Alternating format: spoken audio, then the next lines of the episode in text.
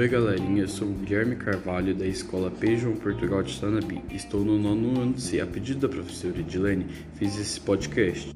Trago a vocês os benefícios do cuscuz, saúde e um prato que foi inserido na nossa mesa pelos africanos.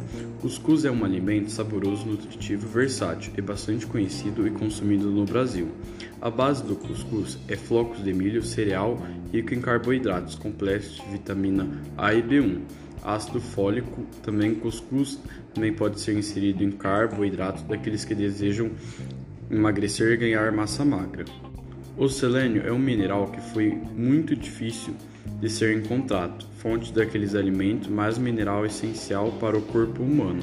Protege o corpo para não sofrer ataques cardíacos, acidentes vasculares e cerebrais. Potássio ajuda no batimento normal do coração e impede arritmias cardíacas e outras irregularidades perigosa no ciclo do coração e favorece o sistema imunológico.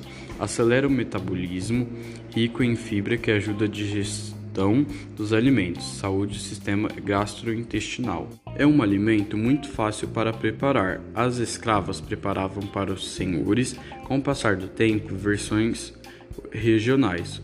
O cuscuz aproxima e une pessoas independente de raça e cor, enaltece o seu sabor. Nessa hora de preconceito, desfeito é só reinar o amor. Vamos respeitar e acabar com o preconceito?